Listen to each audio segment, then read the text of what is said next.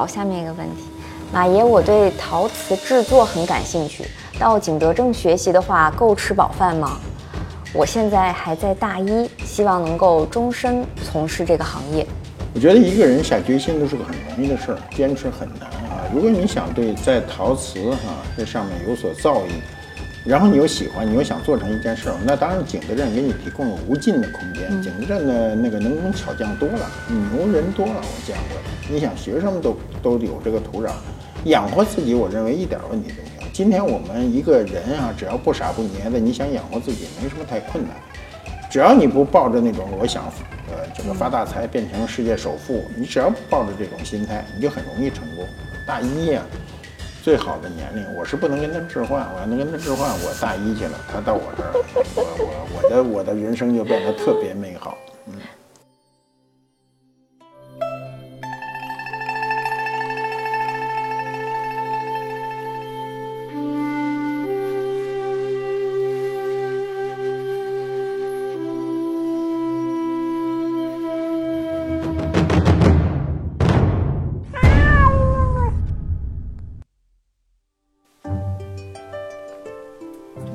官复都督，尤为正啊。前些日子“文青”这个词儿火了啊。为什么“文青”这个词儿火了呢？是因为是个女文青啊。那么女文青火了以后呢，其实还有个人比她更火啊。这个人是谁呢？是导演啊。导演年轻没火的时候呢？就是个男文青啊，那个年月，所有喜欢文学的人都是文青。我们先得啊说说“文青”这个词儿啊，这个词儿我们得下一定义啊。文青呢是一个简称，是个缩写。呃，它狭义的意思呢，应该是指文学青年；广义的意思呢是文艺青年。显然，文学青年比文艺青年呢更狭窄一点。过去啊，我们说文青呢，就是指在文学道路上这个义无反顾的人。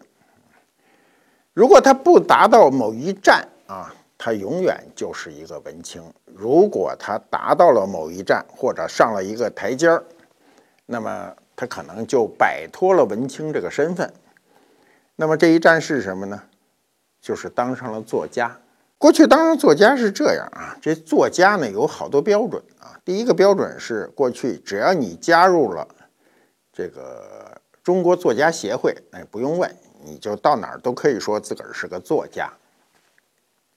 但有的作家不这样，他就不加入中国作家协会啊，写了很多很多作品就不愿意加入。那这人呢？如果他的作品在社会上影响力很大呢，那他也是个作家，嗯，他也不是个文青。呃，在上世纪八十年代的时候呢，你是不是结束了文青这个身份，成为作家呢？它有一个简单标准，就是你写的作品是否在文学大的期刊中发表过。比如啊，我们都知道，人民文学首推人民文学。啊，其次就是收获当代，包括我们的青年文学。你登上了这些杂志以后，你可以跟人家说我是作家了。嗯，过去啊，杂志有有一个很有意思的这个地方叫补白。我们今天都是网络传播哈，网络传播它的空间你看不清楚，但报纸看得很清楚。一个报纸四个版，是吧？它在各种文章啊。和画面排版当中呢，它这个如果有一个空地儿啊，没什么可排的呢，马上就找最老的编辑，他有经验啊，在这个地方呢补上一块小文章，这就叫补白。嗯，那么补白的时候呢，也可能发表一个小诗歌、一个小短文，都可能。所以有些自诩为作家的人，这辈子写的都是这东西。所以在正式的啊，在一般人的。心目中，尤其编辑的心目中，这些人都不算作家。按照我们过去说法呢，就是你在报屁股上发表的那些文章，不能说明你是一个作家。那么真正有标志性的意义的这个刊物给你发表作品以后，你就可以称之为自个儿是作家了。那是什么呢？当时有两个刊物，一个刊物叫《小说选刊》，一个刊物叫《小说月报》。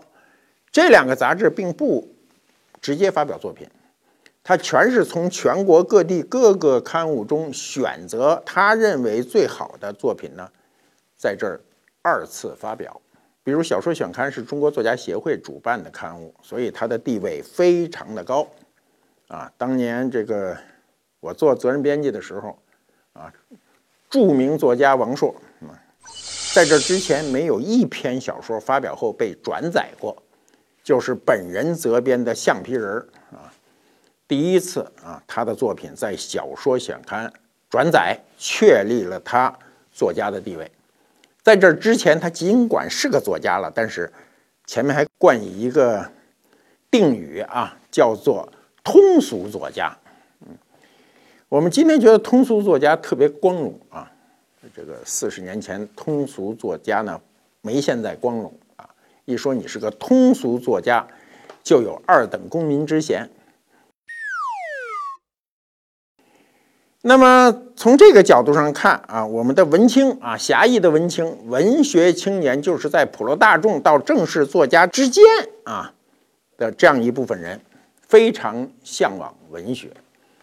我们年轻的时候，文学是有光环的啊，因为当时呢，这个不论是男文青还是女文青啊，都对文学一往情深啊，心无旁骛。我们今天啊，也有很多人喜欢文学，但是呢，喜欢的东西太多，就不够深入。我们今天啊，有很多知名作家啊，就是你没看过他的作品，也可能看过他作品改编的电影啊，大家相对都比较熟的，比如啊，莫言啊，获过诺贝尔文学奖；比如余华啊，这个电影《活着》，听说过吧？啊，王朔就不用说了，刘震云不用说了，潘金莲我不是潘金莲是前两年冯小刚拍的电影，还有女作家严歌苓，最近的电影《芳华》同名小说也出版了啊，那同名小说发行量还非常大，远远超乎我的想象。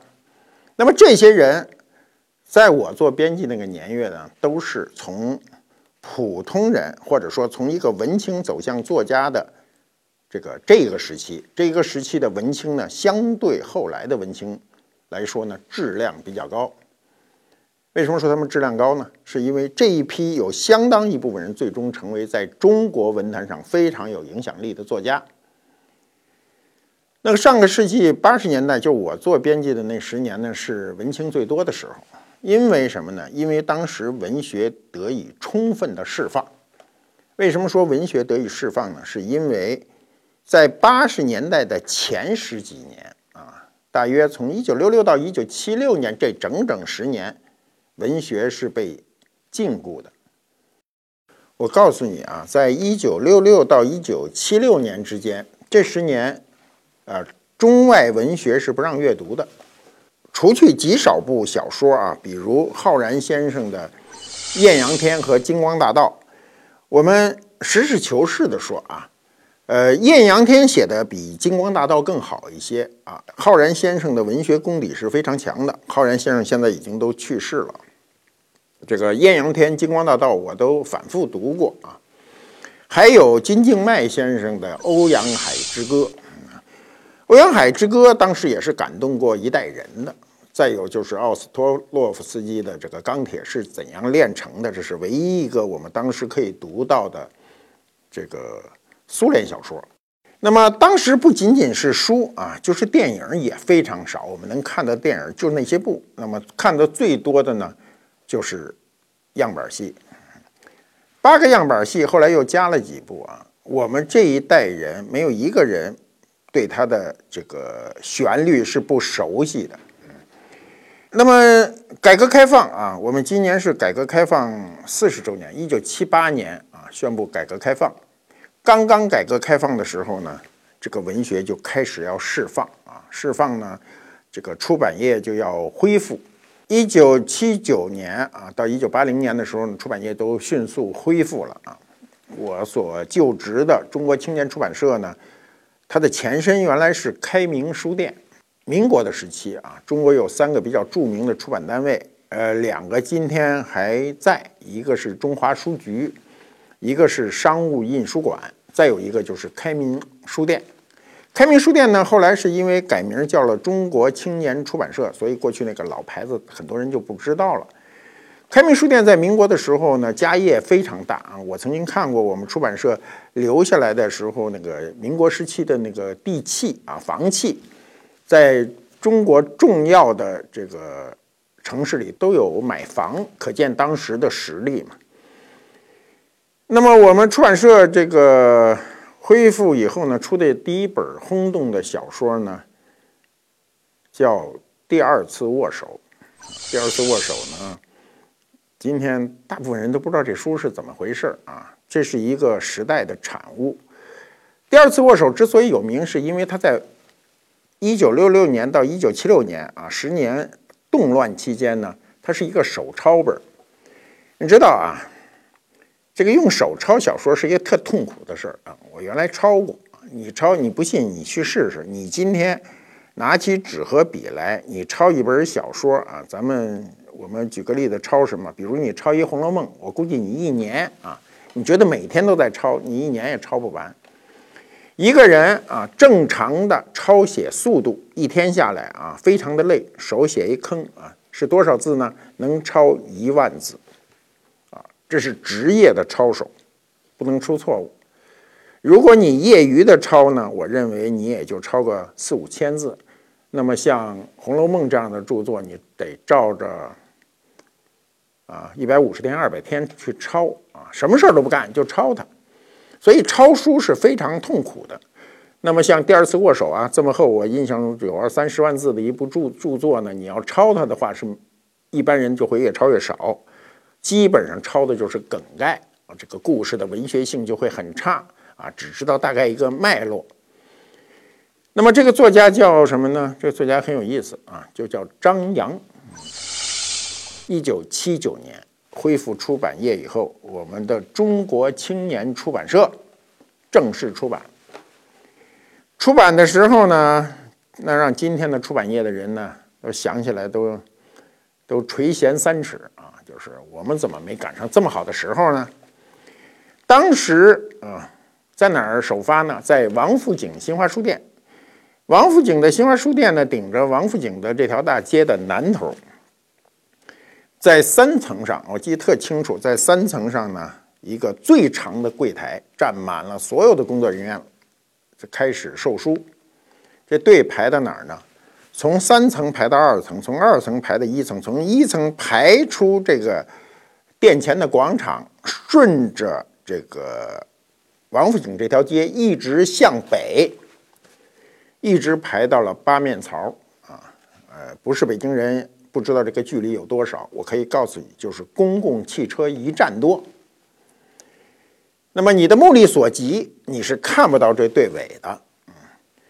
这么长的队，今天啊，我觉得让你领一本你都懒得去啊。可当时确实有人就在这个露天排，耐心的排着这个队。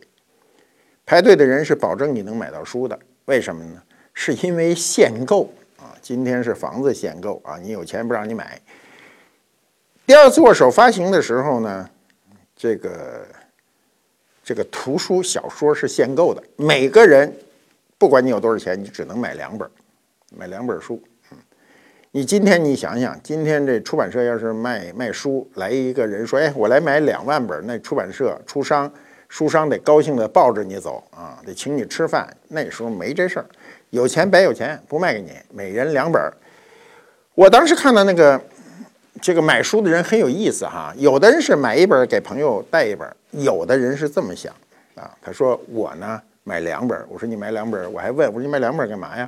他说我自个儿读一本，收藏一本，有一本舍不得读，搁在书架子上，自个儿看一本啊。这一本可能还会借给别人。那么很多人就觉得哈，怎么文化的禁锢啊，一旦被释放，有这么大的这个这个能量呢？这个，我想不经过十年浩劫的人是不可以感受到这种氛围的。你比如说我自己啊，我这个讲过很多次，我们那时候读书啊，很多书读完了都不知道是什么书。为什么不知道是什么书呢？是因为前后都被人撕去了啊。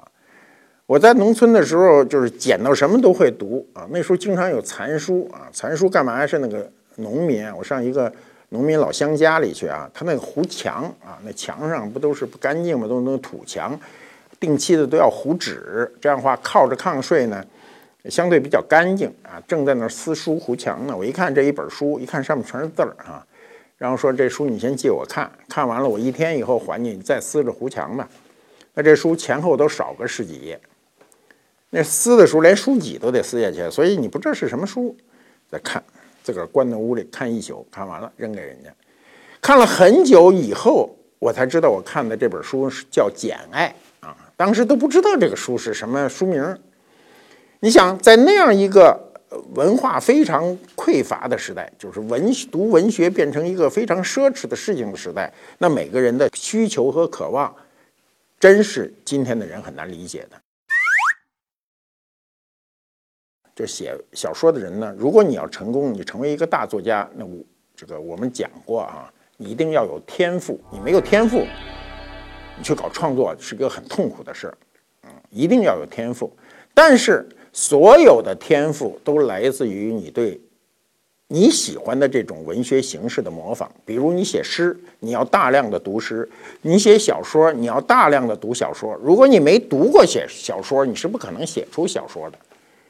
所以我在那个年月呢，就是就心血来潮嘛，因为那时候已经做工人五年了啊，我从农村在农村待两年，上来以后做了五年工人，就开始写小说。写小说呢，找了稿纸啊，就那时候投稿都要誊写清楚啊。稿子写完了，修改完毕，自己誊抄一遍，那么把它寄给这个编辑部啊。这个现在说起来这也没什么丢人的，那时候挺丢人的，因为你想改变你的人生，在我们那个时代是一个很丢人的事儿，就是你不好好工作嘛。那么我把稿子寄出去呢。我前后寄过三次啊，我我第三次就被发表了，我是非常幸运的啊。你知道寄出去是要塞进邮箱的啊，找一个厚的牛皮纸信封，把你的稿纸，那时候我们找的稿纸都比较薄的啊，那个薄稿纸提了起来都透光。写完了以后呢，一般稿纸是三百字一页，你要写三十多页就是一万字的小说，然后呢把它卷成三折，寄在一个厚厚的牛皮纸信封里，塞进信筒。就算交差了。你最尴尬的事儿是什么呢？就是突然有一天，你发现你们家邮箱里特鼓，就那个稿被退回来了。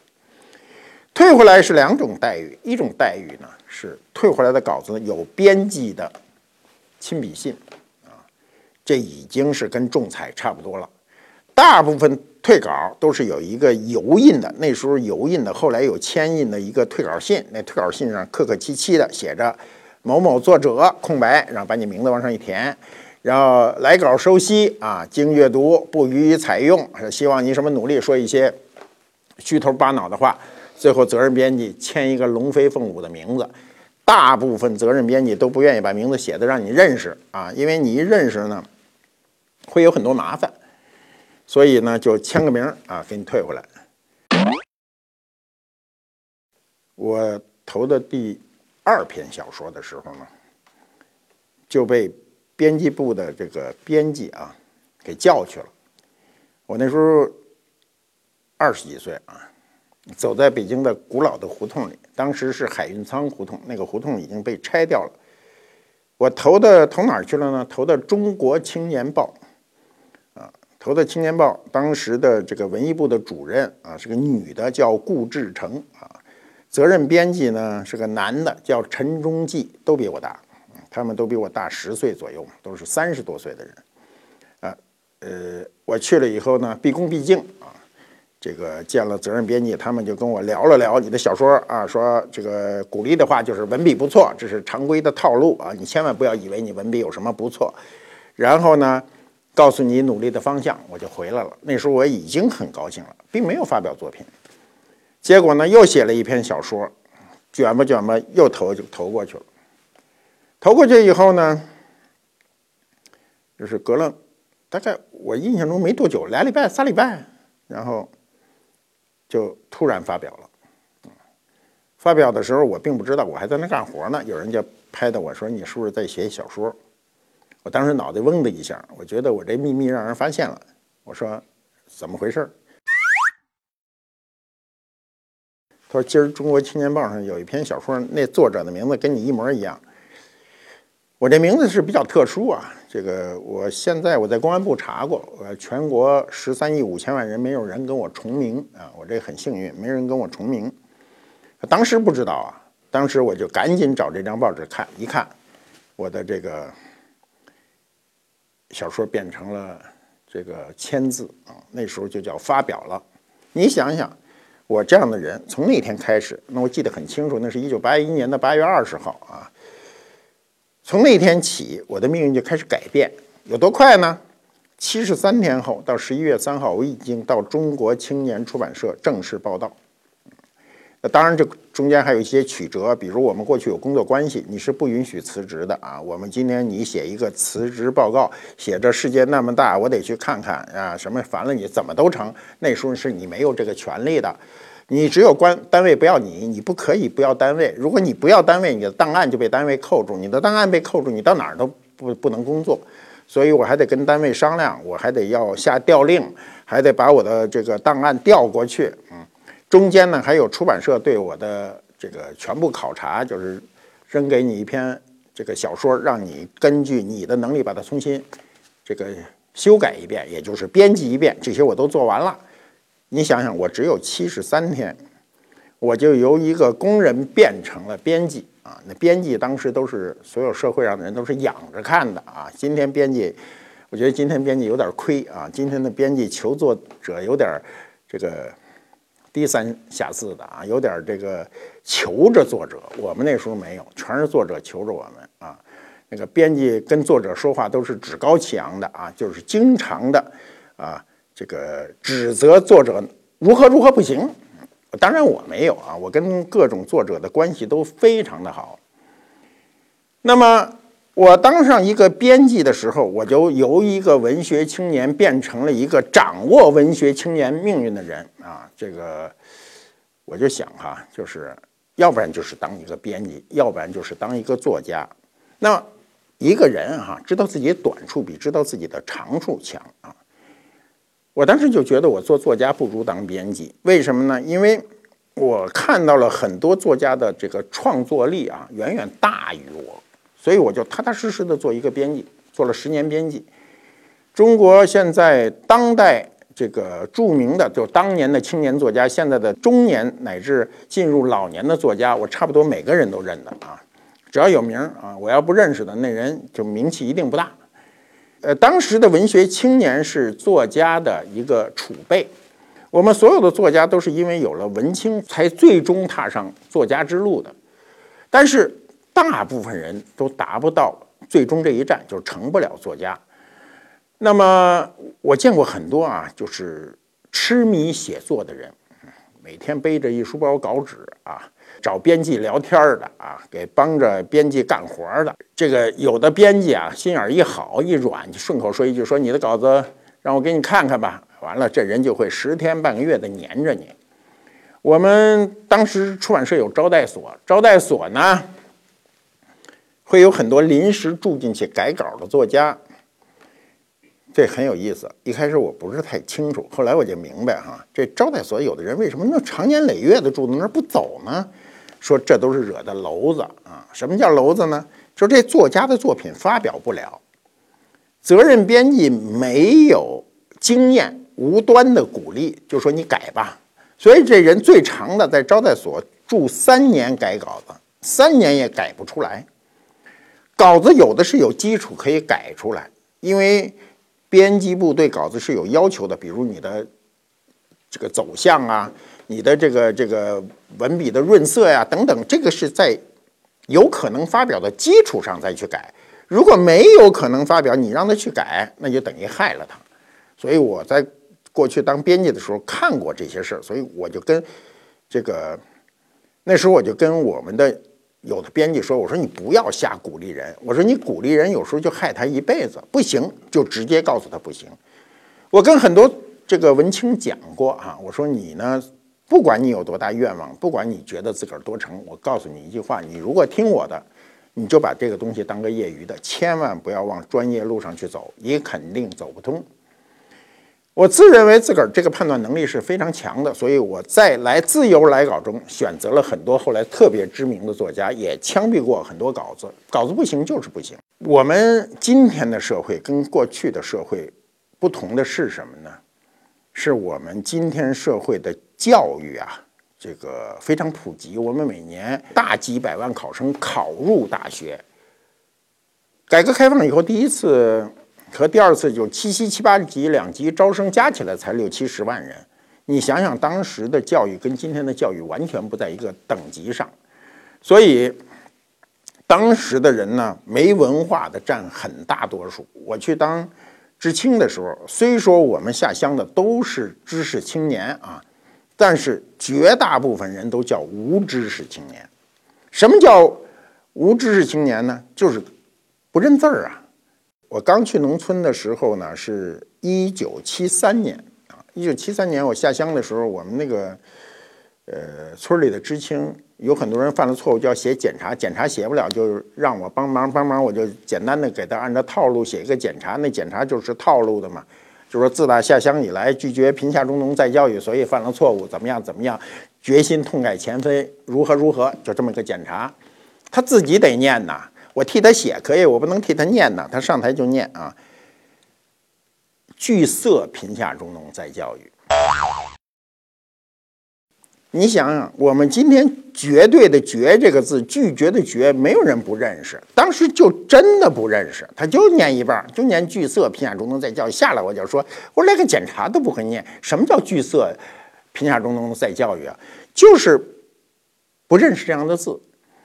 我在农村的时候，很多知青啊，那时候因为都是青春嘛，很关心这个异性的身体的成长啊。我们今天非常现成的一个词儿叫乳房啊。我们在农村的时候，很多知青直接就念孔房啊，就直接念一半，念这个左边下一半加右边这一半，把这个臀部念成垫部，都是再正常不过的一件事儿了。所以，那个社会文化啊和文学的普及呢，其实跟今天完全不能比。那时候文化啊稍微高一点的文化，和我们的向往的文学呢，都是在一个社会知识青年的上层。所以这部分人后来都非常的有有出息嗯，因为那个时期全民族的极端贫困呢，才有了文青的一个出现，文青的出现。所以文青的价值就不断的在改革开放的初期释放出来了。那么当时啊，上世纪啊，八十年代那十年，从一九八零到一九九零年，那是我觉得是我人生中非常重要的十年，就是我二十五岁到三十五岁，也是我的精力极为充沛啊，内心永远充满阳光，然后又调动了新的岗位，由工人变成编辑。所以，呃，对我来说，每天都是有朝阳的。呃，那时候文青的数量呢，非常的庞大啊，那个概念依然是文学青年。但改革开放呢，这个我们四十年了啊，头十年呢，整个社会形态变化不是很大，每个人的这个物质的这个改变也不是很大，所以精神需求一直停留在呃文革以后释放的那个那个状态。那么，呃，当你社会的物质啊发生变化的时候，我们的精神需求呢就开始逐渐的萎缩，这是我们没有想到的。我们是由一个物质比较贫穷的时刻呢，走向物质丰富的时刻。然后物质贫穷的时候，精神相对来说需求也大，接受的事物也快，也希望得以一个精神的一个释放。但是呢，嗯，到了上个世纪九十年代后期，以至跨入二零零零年以后，物质极大的丰富。我们没有想到的是，呃，精神需求开始萎缩，开始变得简单化。那么这些年啊，这些年呢，我们可以看到，我们经济速度开始放缓，那我们的文化呢，又开始需求量增加。从某种意义上讲，我们今天啊，提倡文化自信呢，是因为时代的使然，就是时代需求这个。呃，一个时代需求什么，那么这个需求的东西就会比较健康。那么“文青”这个词儿呢，到了这个时候呢，就开始外延扩大，它由这个狭义的变成了广义的，由文学青年变成了文艺青年。那么文学青年到文艺青年之间这个外延扩大以后呢，那我们的内容就增加了很多。我们过去说的文学基本上限于小说。尽管电影啊、话剧呀、音乐呀什么这些都可以算为文学的范畴，但是我们大部分人认认定它就是小说，所以小说在上个世纪八九十年代的地位，小说作家远远的高于其他这个文学形式的作家。嗯，你比如诗人的地位永远跟小说家不能去比，除了个别的诗人地位高一点，剩下的都远远低于写小说的。那么文艺青年呢？这个时代的到来呢，导致我们的整个的啊，就是文艺的表达形式啊，就多样化啊。比如电影、电视，过去作家里认为写电影、电视的人都是啊，写剧本的人都是次一等的，现在认为是高一等的。为什么呢？是因为它有商业价值。那么再扩展一点，比如像音乐啊，甚至旅行啊，这个文化就向文化快餐方向去发展了。这个是一个很有意思的。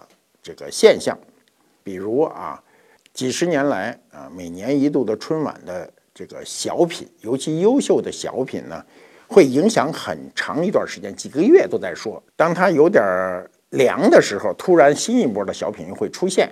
所以，像小品这种文学形式呢，它极大的强化了人们对这个文学的这个认知，或者说极大改变了人们对文学的认知，让文学。变成了另一种形态，这种形态呢，我们可以简单的称之为它是一种文化快餐，啊，文化快餐是这样啊，这个快餐文化严格说都不是我们的文化啊，它是这个美国文化。你比如说美国的快餐文化，今天影响到全世界啊，就是麦当劳、肯德基啊，它为什么？它这个这个风靡呢，是因为它好吃啊，好吃是因为它有专业人员天天搞那个配方，所以即便你不喜欢吃快餐的人，你偶偶然吃一回，你也觉得很香，很容易入口啊。那么文学快餐也是这样，你比如我们的小品呐，还有一些电视剧呢，它都属于这种快餐文化。你注意看啊，我们有时候三十年前。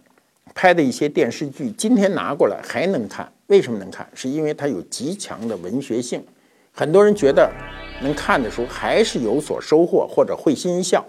我们这些年拍的很多电视剧，我认为三十年以后一定不会再有人去看，因为它就是一种快餐文化，用完就是叫用后即焚就没了。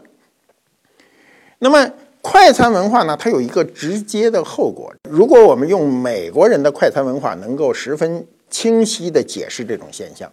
你看美国吧，胖子特别多，尤其到了美国比较贫穷的中部地区啊。美国这个地理环境是两边都比较富裕，中间比较穷。我去过，进了他那个餐馆，一进去啊，不够三百斤都不算胖子啊。就是你不管你多胖，你一进去你就觉得自个儿瘦。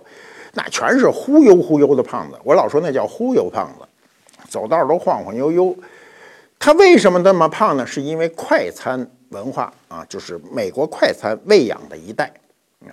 你看美国吧，占有世界上最好的医疗资源，它的医疗成本是世界上最贵的啊，最高的，但它寿命并并不长。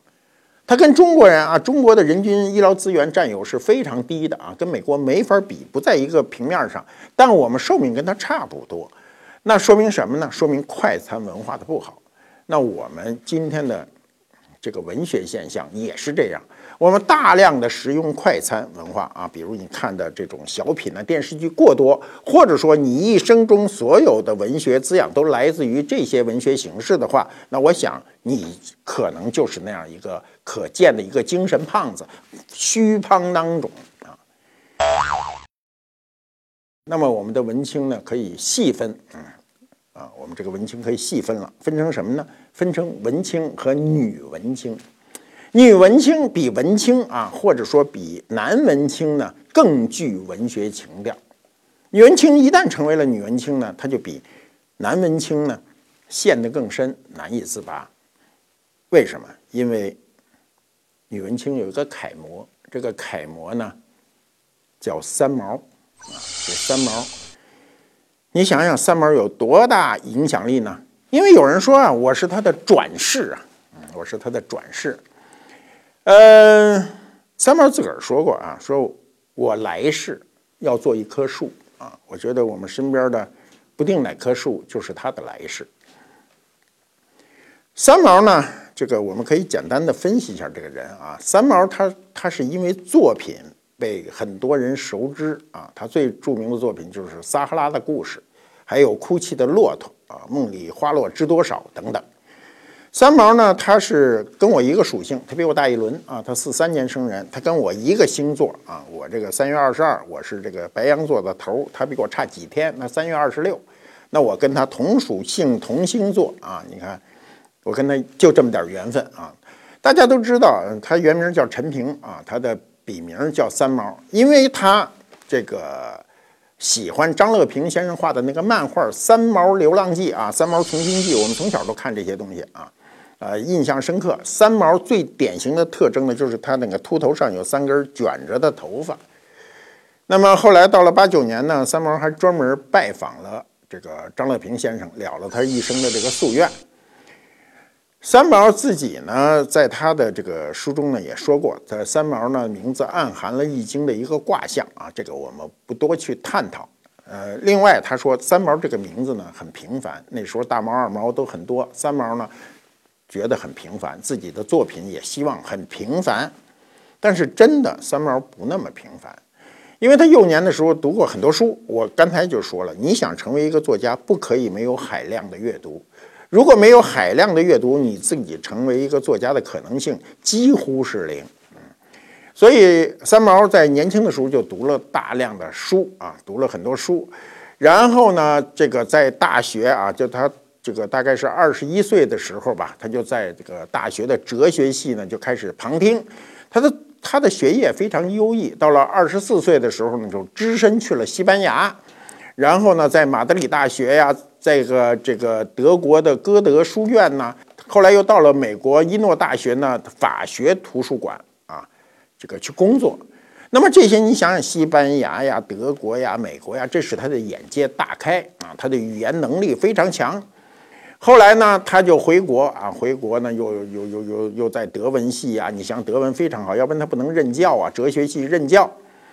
那么他。他一生从某种意义上讲有些不幸啊，一个人一生不幸能造就极好的文学。他的当时他的呃，如果按照传统的说法叫未婚夫，按照现在的说法就是男朋友啊，这突然去世，所以他就非常的痛苦。这个后来呢，他到一九七三年的时候呢，他在这个。西属的撒哈拉沙漠呢的当地法院就跟他的那个过去认识的荷西公证结婚啊。那么沙漠的生活呢，激发了他的写作才华。你知道啊，我刚从埃及回来，这个在埃及金字塔看着远处的沙漠的时候，那感受确实不一样。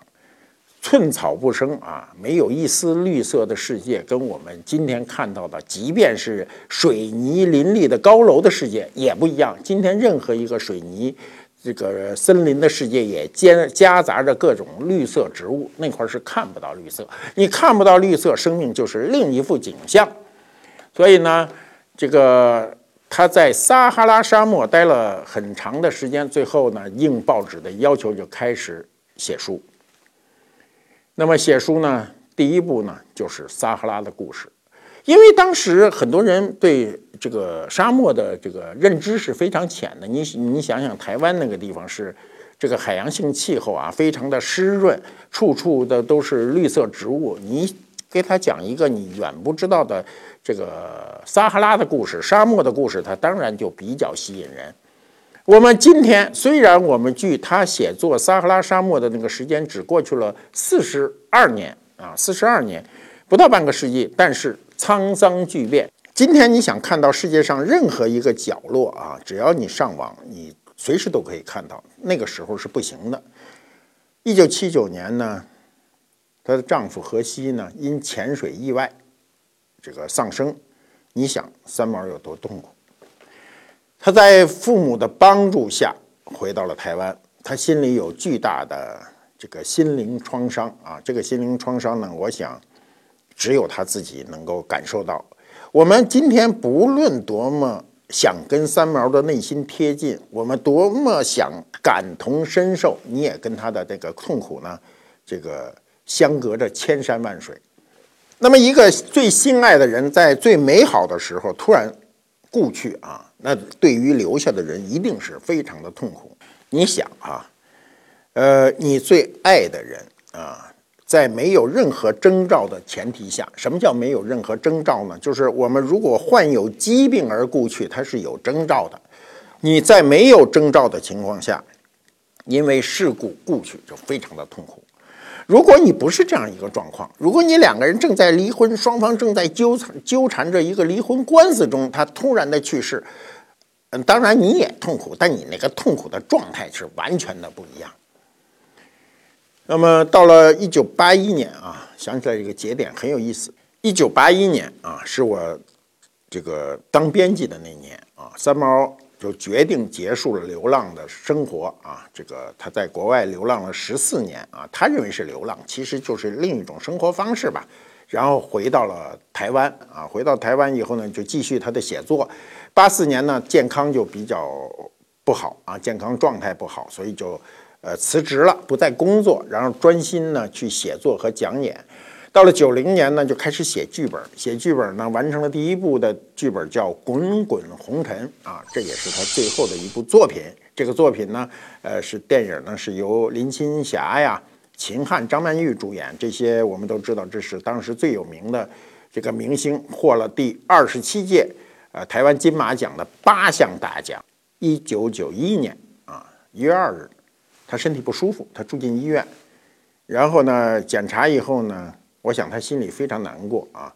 然后在一月四日的清晨啊，这个法医后来鉴定嘛，大约是清晨两点钟的时候，他用尼龙丝袜自己结束了自己的生命。那一年呢，他四十八岁，那就说起来还是本命年。这样一个传奇的人物啊。就怎么就成为了文女文青的一个象征呢？我想，第一，她要有众多的作品，而且有非常好的作品；第二呢，他是以一种自己结束自己生命的形式了断了自己的一生。我们仔细想一想，我们的很多作家都是这样，比如我们知道的诗人啊，顾城啊，海子啊；我们知道的作家呀，美国作家，你像海明威啊，还有茨威格呀，还有日本作家川端康成啊，这些作家呢。都是用自杀的方法诀别于这个世界。作家从某种意义上讲，好的作家都过于敏感啊，内心非常敏感，在他的承受力方面，尽管他有相当的承受力，但是有时候他认为主动与这个世界告别比被动与这个世界告别更好一点。这是三毛成为女文青的第一偶像的一个呃呃基本条件，就是他有众多的作品。尤其是有众多的优秀作品，还有还有以自杀的方式了却自己一生。更重要的一点是什么呢？是他和荷西之间的一个关系。因为三毛比荷西大啊，大多少呢？一说大八岁，一说大六岁，反正是大的比较多。中国传统文化中认为，女子比男子大是可以的，但是不能大太多。过去有这样一句话，叫“女大一”。不是七，女大二不是半儿，女大三抱金砖，就是女的最多大三岁，啊，大三岁。过去我们讲过，为什么女大三抱金砖呢？就是过去男人比女人小一点，十五岁就结婚，女子十八岁尽快生儿育女，传宗接代，所以女大三抱金砖。但是不能差的岁数太大，太大就不成了啊。河西和这个。三毛之间的这个年龄差啊，六到八岁这个年龄差，搁在今天好像也都连新闻都不算啊。今天差的比这大的有的是。那么从这点上，我们可以看到啊，这种爱情很有意思啊。我们说一个简单的概念，叫什么呢？双方条件吻合是婚姻啊，双方条件悬殊呢叫爱情。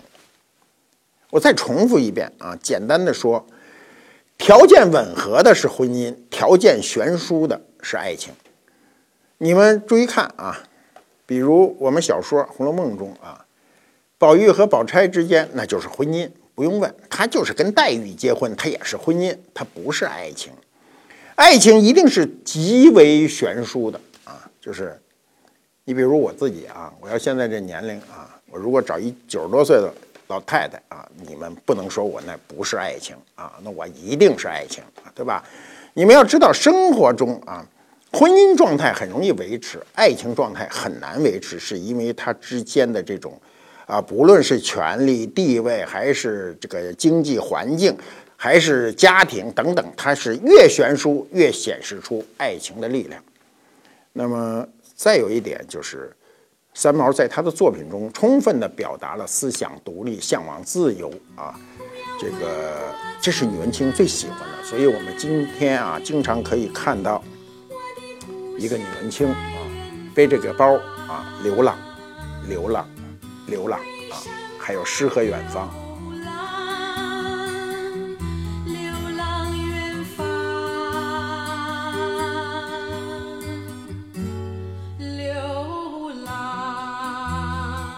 我们在谈文青的时候，哈，呃，人们经常说，哈，说有一类文青根本就不是文青，叫伪文青啊。有人举过这样一个例子，我觉得特别有意思，而且能充分的说明什么是文青，什么是伪文青啊。这话是这么说的：如果在咖啡馆里，在咖啡厅里玩手机啊，回家在床上一个人看书，这人就是文青；如果他在咖啡厅里啊看书，回家在床上玩手机啊，手机能玩手机就不错了，还可能玩别的，这就是伪文青。还有一点啊，就是文青和伪文青之间呢，它主要是内在的储备不一样。这个文青需要有极极大的啊内存啊，我们今天叫内存。那么伪文青呢，只要你能够流利的表达一点文学意象就可以了。所以文青他需要有。这个足够的阅读量啊，比如我们那个时候啊，名著一定要读啊。比如说一说俄国小说，你知道托尔斯泰写的《战争与和平》，肖洛霍夫写的《静静的顿河》，是吧？你一说法国作家巴尔扎克的人间喜剧啊，那你读是这辈子读不完。你说说日本啊，川端康成、大江健三郎的作品都一定要读，还有芥川龙之介。你现在到日本去啊，日本文学界最高奖就叫芥川奖，就这个意思。那你说这个南美的马尔克斯，你都应该知道。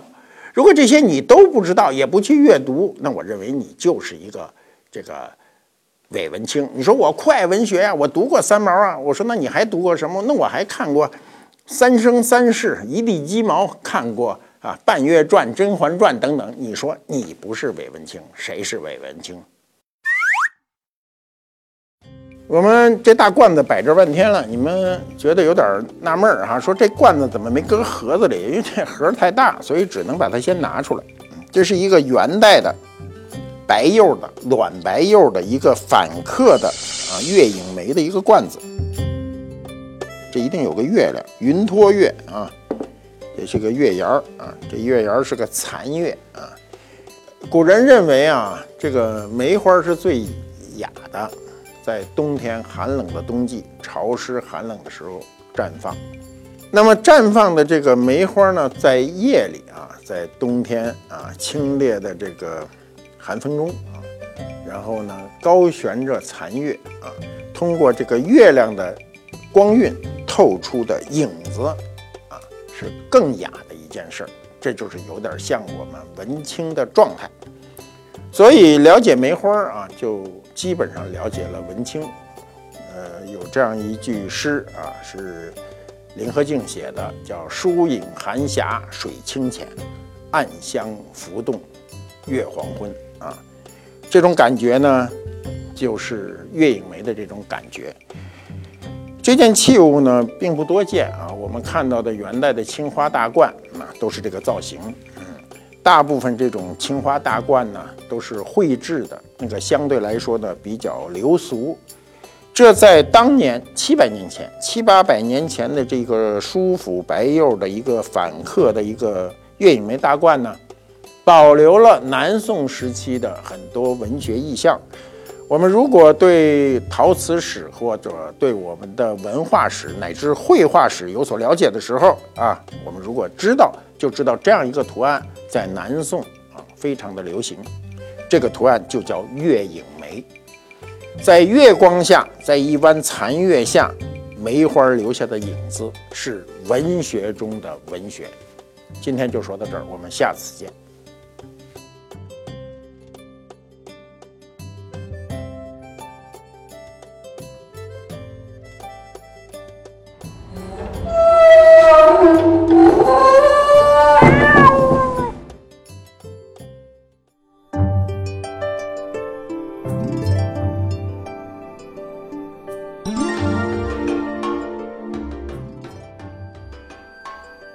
府猫揭秘官复秀，今天要给大家介绍的呢是一对特别吉祥的小杯子——福在眼前杯。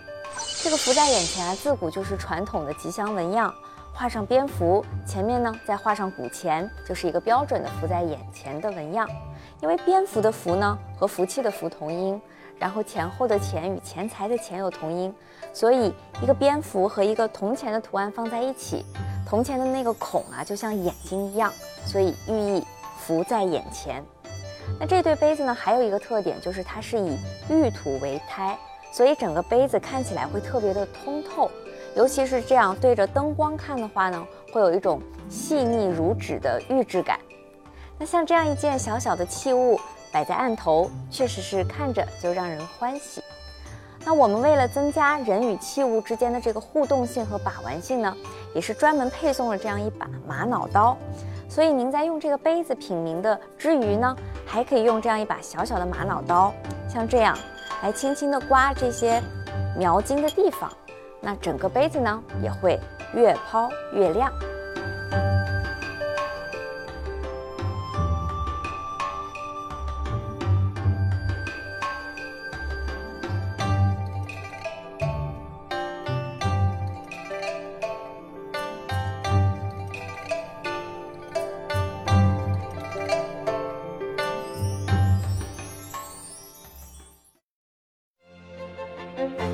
大都会美术馆就是我的大学。三十五年过去了，我不记得来过多少次。现在我还没有从这儿毕业。